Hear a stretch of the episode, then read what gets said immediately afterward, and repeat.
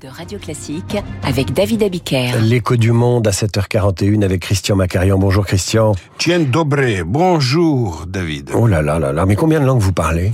Euh, Quelques-unes quand combien, même. Combien Répondez. Correctement, 6.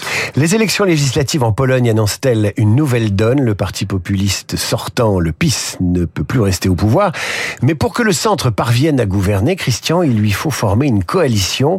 Pourquoi est-il si important pour l'Europe qu'une nouvelle majorité émerge? Il faut accorder davantage d'attention à la Pologne. Depuis qu'elle a rejoint l'Union euh, européenne en 2004, la Pologne est passée du 9e au 6e rang dans le classement des PIB devant la Belgique, l'Autriche et la Suède. En conséquence, ce pays a pesé assez lourdement sur le fonctionnement global de l'Union, y compris de façon négative, malheureusement.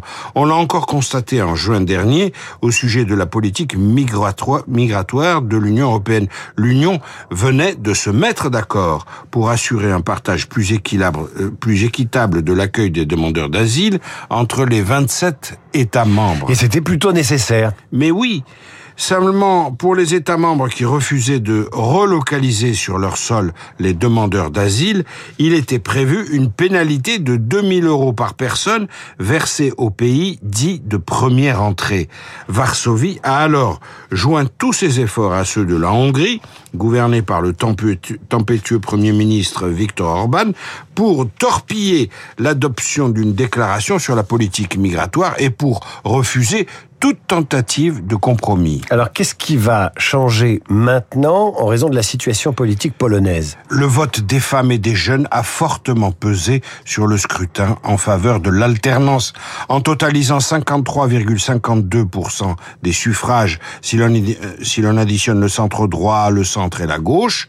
Donald Tusk, qui fut président du Conseil européen de 2014 à 2019, extirpe la Pologne de sa période populaire qui durait depuis 2015 quand même.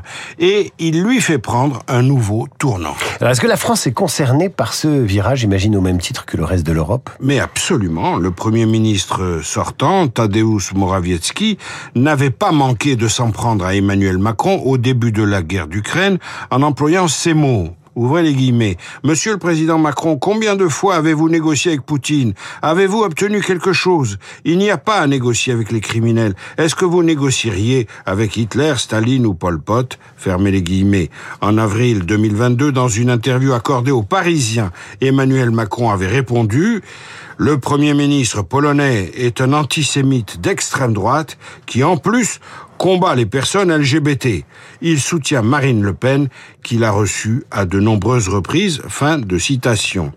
Ces échanges d'amabilité sont terminés. Paris et Varsovie vont pouvoir reprendre le chemin de leur vieille amitié.